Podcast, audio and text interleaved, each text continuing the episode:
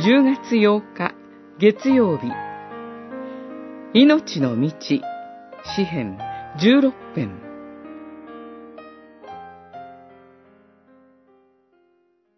あなたは私の魂を黄泉に渡すことなく、あなたの慈しみに生きる者に墓穴を見させず、命の道を教えてくださいます。私は三顔を仰いで満ちたり、喜び祝い、右の御手から永遠の喜びをいただきます。十六編、十節、十一節。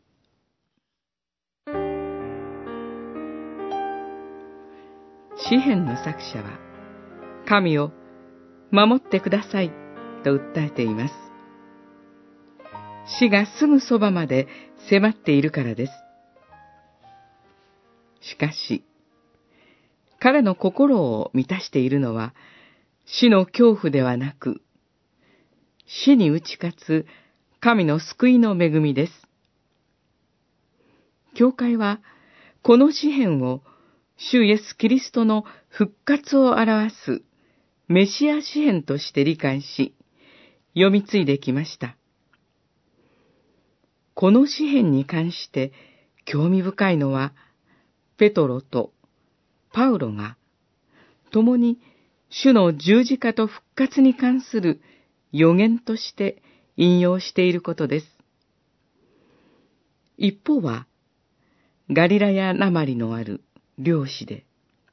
最初からの弟子。一方は、ローマ市民権を持つユダヤ人社会のエリートで、主の弟子を迫害していたさなかに改心した弟子です。二人の間には違いもあり、衝突もありました。けれども、二人がこの詩篇をどのように引用したかを思い巡らしてみると、主イエス・キリストの十字架と復活の愛において、二人は一致し、共に命の道を歩んでいたことがわかります。今日、この詩篇の御言葉が与えられた私たちもまた、主の十字架と復活によって与えられている命の道を共に歩みましょう。